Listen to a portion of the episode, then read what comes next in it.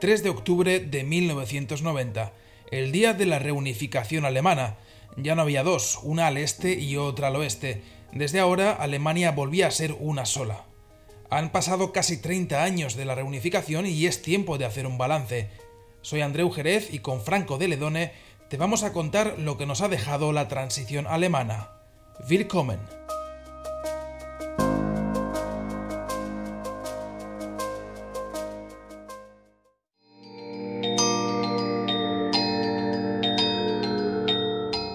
Alemania tiene un problema estructural de racismo y xenofobia.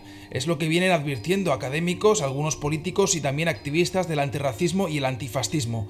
Sin embargo, algunas instituciones del país parecen no querer ver la evidencia. La policía y los servicios de inteligencia, por ejemplo, enfrentan acusaciones de estar ciegos de su ojo derecho, en referencia a su incapacidad de calibrar correctamente la amenaza real que supone el neonazismo y el terrorismo ultra un fenómeno que, por cierto, no nació antes de ayer en Alemania.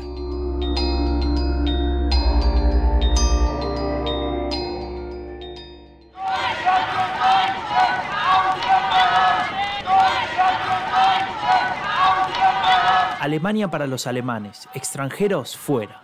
Se trata del grito de guerra de cientos de neonazis que atacan un centro de refugiados. Miles de vecinos observan. Algunos hasta aplauden. La policía parece no querer involucrarse. Vuelan molotovs, piedras. No, no es actual, no es de hoy, no es de ahora.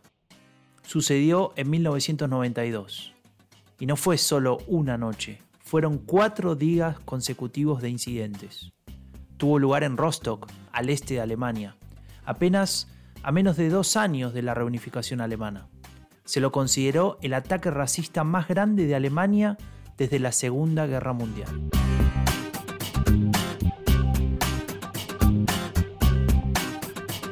Esa es la imagen que usualmente relacionamos con el racismo.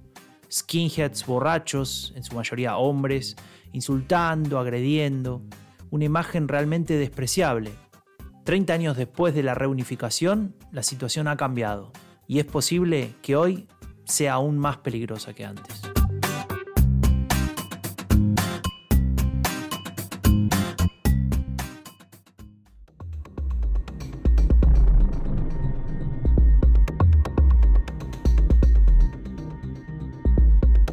Los neonazis siguen ahí.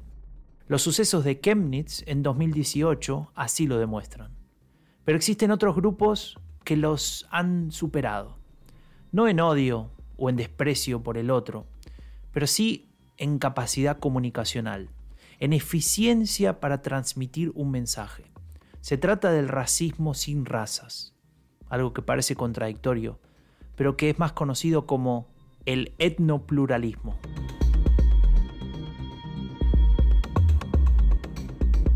Suena raro, una palabra que podría pronunciar un sociólogo en una conferencia, por ejemplo. Y esa es justamente la idea, convertir en algo académico a un concepto llanamente racista. Pero vamos por partes. La premisa del etnopluralismo es que cada etnia o pueblo tiene características propias, una fisonomía, unas costumbres, una religión, etc. También tiene un hábitat, es decir, un lugar en el mundo. Y según este concepto, cuando un pueblo abandona su hábitat y ocupa el de otro, está rompiendo la armonía entre culturas y por lo tanto generando un supuesto daño.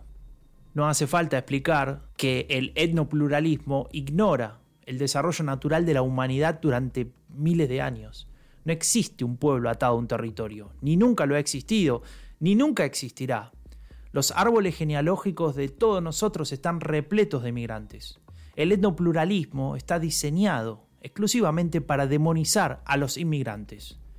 Y es lo que usan los racistas de las nuevas derechas hoy en día. Parece sofisticado, pero es racismo puro y duro. Grupos, como el movimiento identitario, lo usan a diario. Heimat. El movimiento identitario es un grupo de radicales de derecha que defienden ideas xenófobas, nativistas y nacionalistas se escudan en el etnopluralismo y sus voceros más importantes ponen mucho empeño en diferenciarse de los despreciables skinheads de antaño. Ahora son hipsters, o al menos algo parecido a eso. Con su look casual, sus barbas, sus peinados de moda, se mezclan con los grupos de gente cool, moderna. Son expertos en el uso de redes sociales, especialmente las más populares entre la juventud, por ejemplo TikTok o Instagram. La forma de sus mensajes es novedosa y hasta incluso atractiva. El contenido es el mismo, desprecio por los extranjeros, negación de la violencia de género, negación del cambio climático, ideología supremacista en todo su esplendor. El racismo en Alemania ha cambiado, pero solo en su aspecto. En su esencia sigue siendo nefasto y danino para la inmensa mayoría de los habitantes de este país.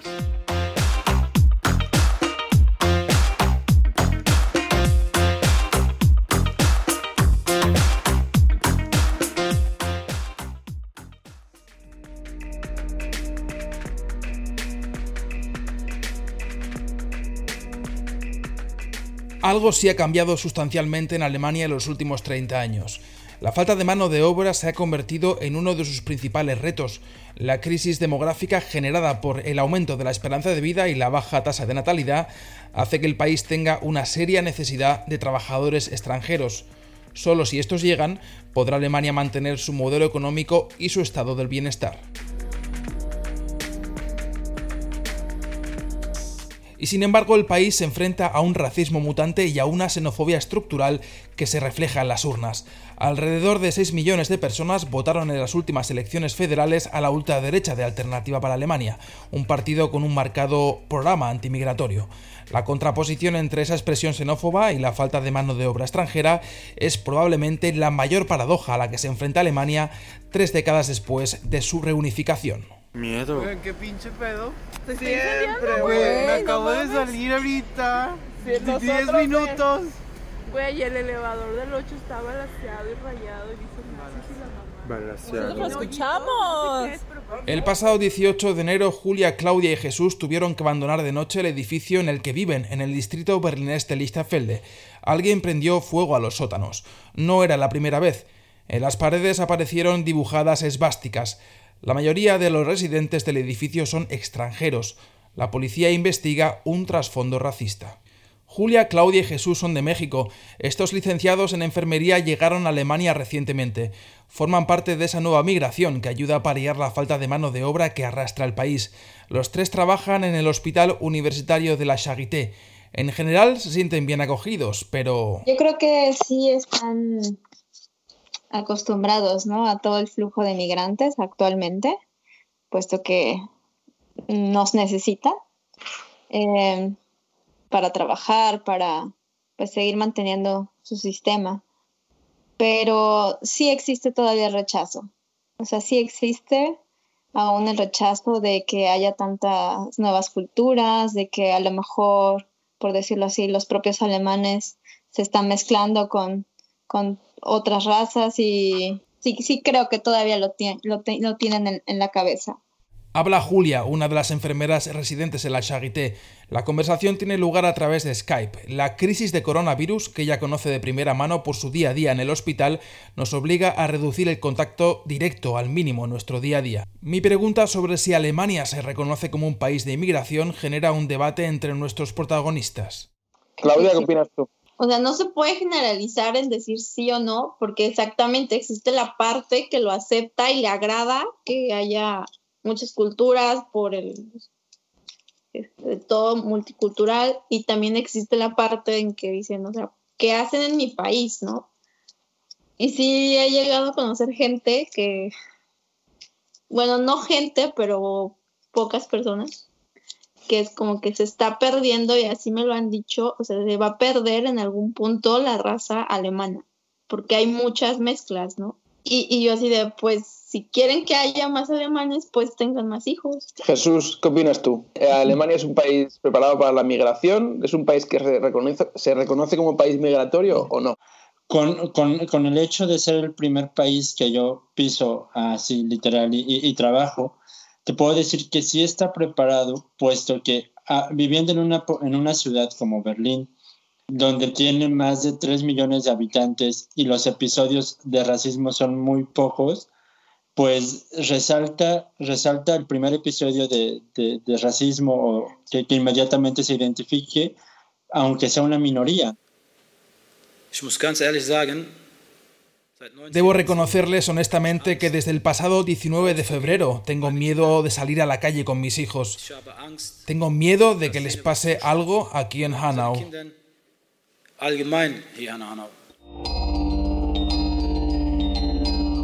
Estas palabras las pronunció Kemal Kochak hace apenas un mes en el sepelio por las víctimas del peor atentado racista de Alemania desde su reunificación. Kochak conocía a cuatro de las víctimas mortales. Un hombre armado atacó varios locales en la ciudad de Hanau, mató a nueve personas, todas ellas de raíces migratorias. Posteriormente asesinó a su madre y se suicidó.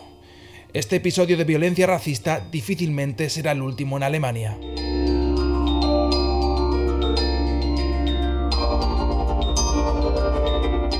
Los mexicanos Julia, Claudia y Jesús siguen toda la actualidad de Alemania, aún más tras los ataques sufridos en su bloque de viviendas en Berlín. Han tomado ciertas medidas de seguridad y se preguntan cómo este tipo de cosas todavía pueden ocurrir en Alemania en pleno siglo XXI.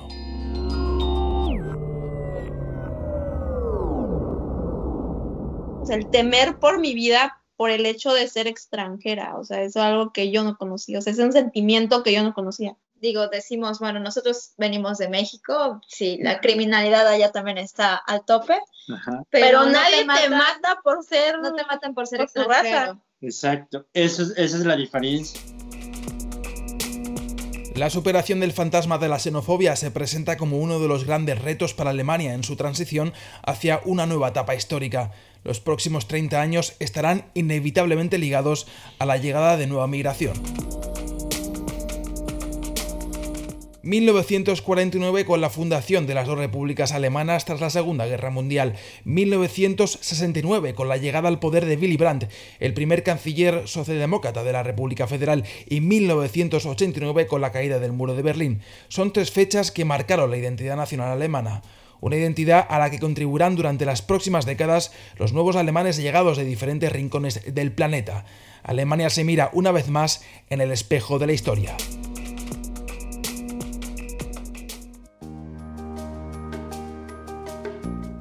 Soy Andreu Jerez y junto a Franco de Ledone y el equipo de Estación Sur te damos las gracias por seguirnos y te esperamos en la próxima entrega de la transición alemana a 30 años de la reunificación. Auf Wiedersehen.